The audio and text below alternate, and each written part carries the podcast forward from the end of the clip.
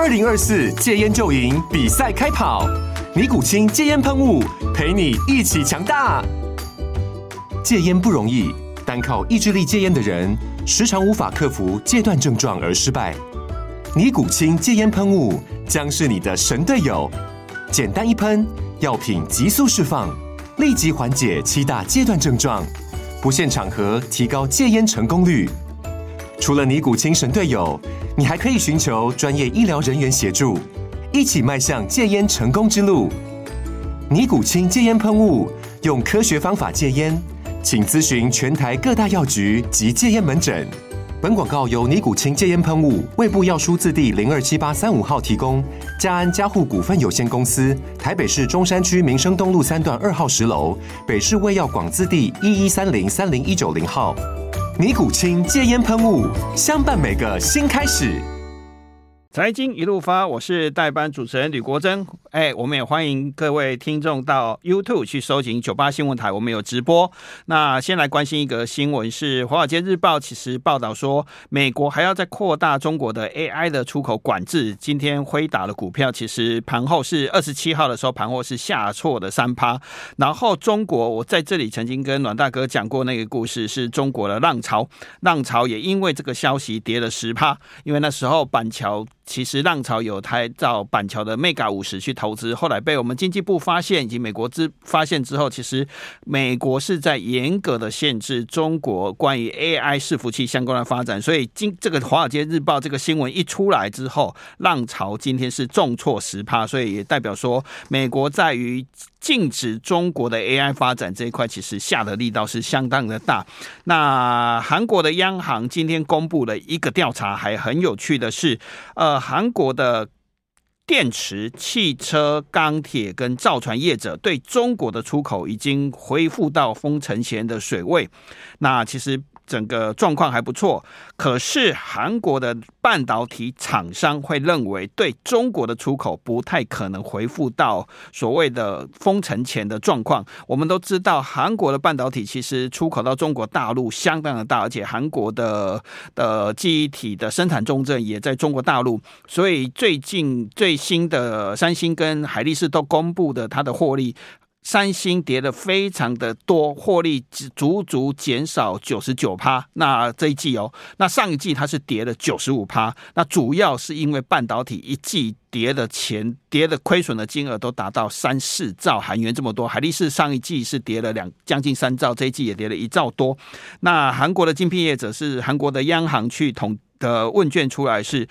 呃，为什么认为不可能回复到封城前前的水准？第一个原因是因为中国奖励买中国的国产的中间产品跟消费财，有百分之六十三点七的消费者这么认为。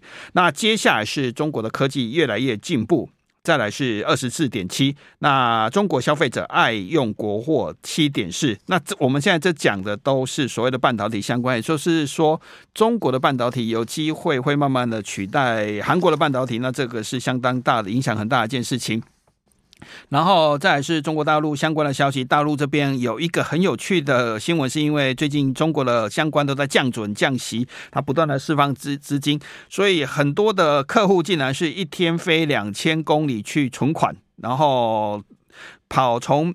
从这个城市跑到别的城市飞两千公里，例如飞到贵州去存钱，因为那边的利息可以利率可以达到四点三八。当然，你算一下收的钱还蛮划算的。如果你存五年，可以差了两万块人民币啊！这里讲的人民币比中国大陆内地的机票了哈，不是 两万块人民币买国际机票可能不太划算，内地的机票还要划算。所以这件事情哎，也显示中国大陆在利率调降的状况之下，很有趣的事情就不停的发生。包括所谓的特种兵跨城存款这种事情就会发生了。再来还是中国大陆的消息，他们的国家统计局今天公布，他们的全国工业总利润是降了百分之十二点六。那我们都看到有两个数字，其实是攸关中国大陆的整个经济发展。第一个是 CPI，也就是说消费者物价指数其实持续拉不上来。刚才提到了特种兵在跨跨境存钱嘛，可是它的物价还是上不来。接下来是 PPI，就是是工厂出货的价格也不断的往下掉，从去年的十月开始往下掉之之后，其实利润跟出货的价格代表一直在往下掉的状况，代表中国大陆很可能是赔钱在卖制造跟生产，那它这个会影响所谓的通缩，会让整个中国经济可能会影响很深。那我们现场来的是淡大的。段昌文段博士段老师，我想跟老师讨论的是一个，刚才我讲了这么多新闻，想跟老师讨论的一个东西，就是美国银行最近公布一个很有趣的调查了。那他当然前面谈了很多资金的配置的部分，但是他说五月份这些专业经理人、基金全球基金经理人最忙的一件事情啊，最忙的两件事情啊，第一件事情是做多大型科技股，那第二件事情是做空中国的股票。是六月最拥挤的交易，那我就想问老师说，你怎么看？我们先聊说，我刚才讲了这么多的中国大陆的消息，我们来讲说啊，全球基金经理人最忙的事情叫做空中国股票，你怎么看这件事情？我们要跟着做这件事情吗？当然，我们呃会觉得说美股，因为目前是全球交易量是最多的了哈。我今天看了呃一个统计报告哈，也就是二零二三年全球的一个股票市。股票的成交啊，成交的情况哈，呃，美美股哈占全球的百分之六十左右，哎，五十八点四，它是排名第一名哈。那日股的话是百分之六点三，这是第二名。第三名的话是英国的股市哈，是四十呃四啊四点一 percent。那第四名是中国股市是三点一 percent 啊。他以前不在前五名啊，现在已经要升到第四名了。是，其实这个有一个因素在于说，摩呃摩根斯丹利啊，把很多的这个入股啊，把它纳进它的指数的话。那那些基金追的这些指数的话，当年追的这些指数，你觉得说它今年可以放弃吗？恐怕也不行哦。嗯、那依照这种百分比来看的话，哦，呃，其实我把比方说像最近的 M 哎 MSCI 哈 PE 值哈，也就是 PE ratio 哈，目前的美股哈，在一个月以来，也就是针对五月份跳到六月份哈，它五月份的时候还不到。大概二十左右，现在跳到二十一点四七哈。中国大陆的话是多少哈？中国大陆的话非常低，中国大陆的话是十一点七八。所以如果用 P E 值来看的话，严重低估。对，啊严重低估嘞。如果依照美国那些分析师的论点来看的话，那 P E 值应该是严重低估，应该要去买低的吧，而去去卖高的。这下子为什么会颠倒哦？其实呃，我从比方说像呃刚刚呃这个。国珍所讲的那一则新闻的话，哈，我把啊两个国家哈它的股票市场的成交量，六月份的成交量哈，对应到去年同一个时期六月份的成交量去给它相除，也就是今年的六月份除以去年的六月份的成交量，截至到昨天截止哈，我们把 S M P 五百跟啊这个保布森三百这个指数的成交量哈，那做一个比做一个比较哈。也就是说，去年啊、呃，今年的六月份一直截至到啊、呃、昨天截止的成交量，除以去年光六月份，也就是到二十七号的这个成交量啊，两者相除的结果哈、啊、是百分之七十四点八九，这是宝布森三百。嗯，那如果是 S M P 五百呢？S M P 五百的话是八十二点五七。其实两者在今年六月份的成交量都有萎缩了。但是萎缩的程度的话，应该是宝布森三百会比较多了。哦，那如果说我们用今年一月一号以来的成交量去做相除的动作的话，也就是说宝布森去今年以来它的成交量除以去年同一期的成交量的话，哈，那这个是百分之九十八点九九，它才萎缩了大概一点一 percent 而已。嗯，哦，那如果 S M P 五百呢？哎，八十三点九八呢？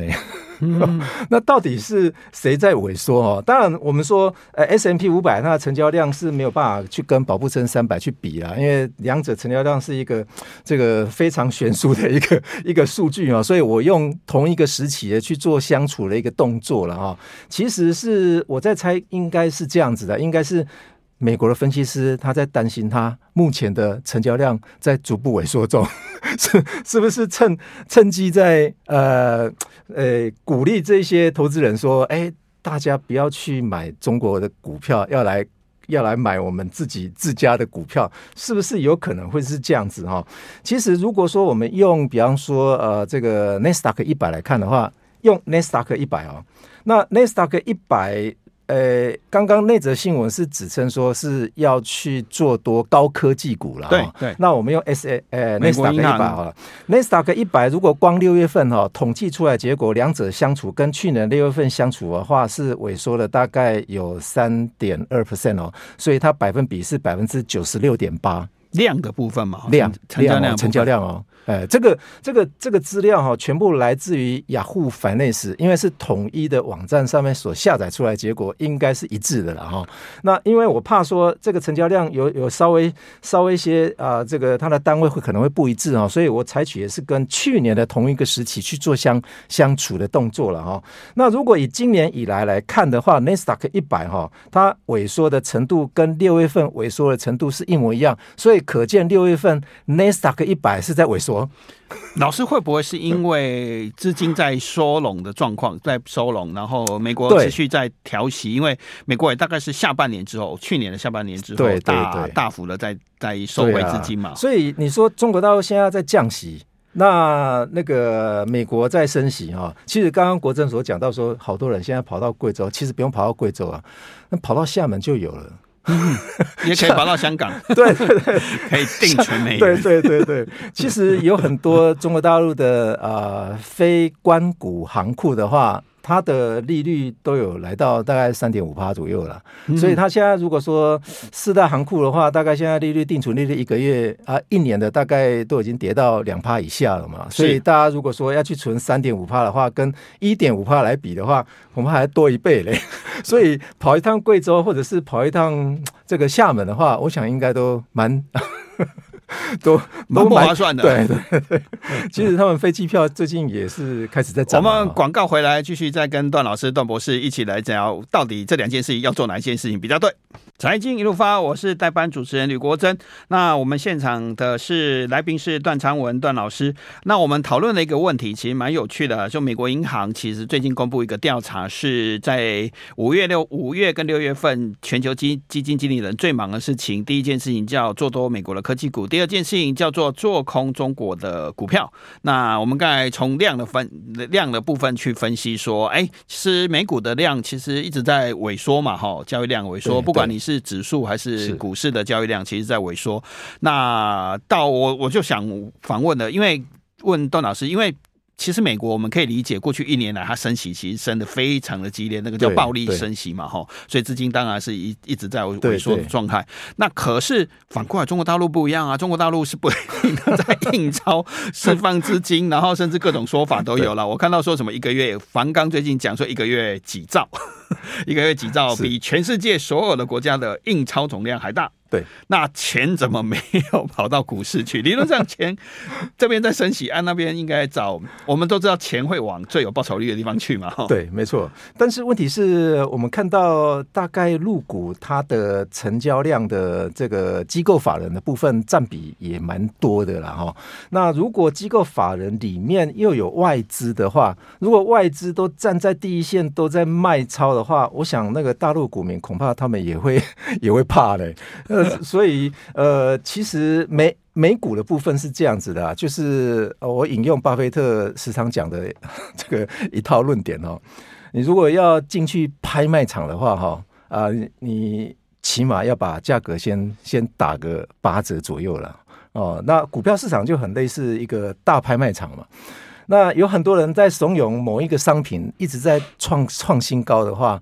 那如果一个傻子突然进去又在创新高的话，那那个傻子可能会是真的是最后一个得标者哦。所以啊、如果说依照这种量能呢，其实有很多分析师，最近台湾的分析师也在讨讨论到一个问题，就是就是说台股目前呢、啊、基本面没有，为什么会创新高啊？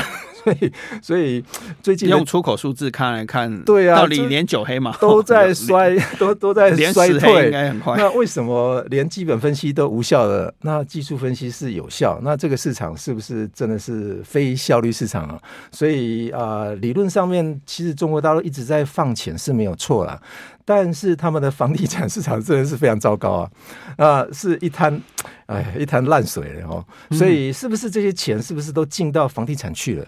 而不进到股票市场，因为你想想看，如果说依照我们的台湾人的想法去想中国大陆，他们为什么要买房？这个是很难想通的，你知道？其实我我在学校有几个这个以前的学生呢，陆生啊，那他从专从哎，好像是从大一就念到硕士，又继续念博士哈。那他妈妈在台湾就说。换一间学校就必须要去买一间套房，就从他的国中开始，在中国大陆就就换学校就换套房，一直买一直买，所以他们是人到什么地方去一定要有房子的。所以如果是这样子来看的话，呃，如果以台湾持有房地产的比例来看的话，看中国大陆的话，中国大陆恐怕是超过百分之百啊。所以有一个现象会不会是这样的？就是中国大陆虽然资金是够的，可是大家对于股市啦，或者是信心是有信心的问题。那如果从国外的投投资人大，我做专业专业投资人啊，看到这样的现象的时候，他其实是会打落水狗，趁看到这种会怕会怕。我我是说打做空它啦，会怕，因为他钱反而没有进股市嘛，没错。那股市明明 P E 值，你刚才也分析了，P E 值是很低。其实 P/E 值非常低的，如果对应到台湾来看的话，台湾目前整体市场的 T P/E 值，呃，这个是 MSCI 统计的啦哈，我不知道台湾统计的结果是不是这个数据哈。台湾是十五点九啊，那中国大陆的话是刚报的是呃十一点七八，哎，这是六月份的数据啊，五月份的数据在中国大陆还比较低啊，所以如果说依照这样。依照这样子来看的话，其实最近很多人也在炒日股啊，日股到十六点六二了。那那美股是二十一点四七，哎，这是 MSCI 啊、大家如果说有兴趣去找的话，这是那个 Micro My Micro 所统计出来结果哈、啊，是六月份的、所以我们看，如果当然用 P 值去。呃，去投资的话，当然也有点失真的哈。比方说，像巴西啊，巴西是六点六七，大家敢把钱投入巴西吗？恐怕现在现在这个时候也不敢把钱放进那边了啊。但是如果说你敢去追美股是二十一点四七的话，那因为 P E 值非常高，所以预估以后的 P E 值也可能会越来越高。那如果我报一个市场，它的 P E 值如果超越美国的话，你敢不敢进去？泰国是将近二十八点七七啊。泰国的股市啊，是比美国的股市的 P/E 值还来得高啊！哈，当然这个我们已经排除说，呃，例如说循什么有，应该有很多人会讨论说，哎，这个循环股不能用 P/E 值来看，这个我们都知道，这个是 MSCI 统计出来的结果，他把整个几个重要的国家把它做一个排序的动作了哈。那如果呃美股目前是在高档是没有错了哈，所以为什么会有资金潮会往啊、往股市里面？去退潮啊！我觉得今年有一个重要的一个可能性是，债券市场应该在半年之后会有一个啊，这个一个波段出来了。因为有很多人在半年前就开始进这个 这个去买了很多公债的 ETF 哈。其实公债 ETF 在升息的期间呢。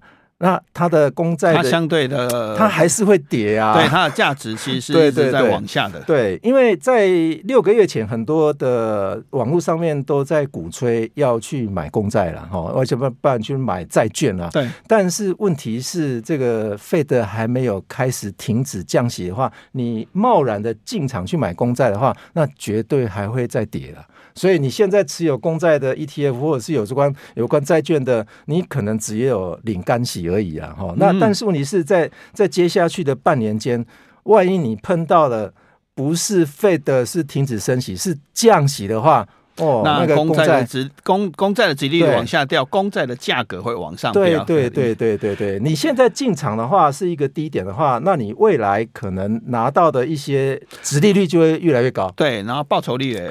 对，你看到的报酬率会往上啊，就是你整个公债的 ETF 相关的就会有机会更好的价格。据我所了解啦，也就是说，目前我看几家投信主管哦，因为我也我是我们学校的呃一个基金的委员了哈，有找几家的投信的主管来开会啊，那他们也都是共同的呃认同说，接下去的半年间债券要比较多一些些。哦，那股票可能要三思啊。也就是呃，你进了一个拍卖市场啊，这个某个化修了。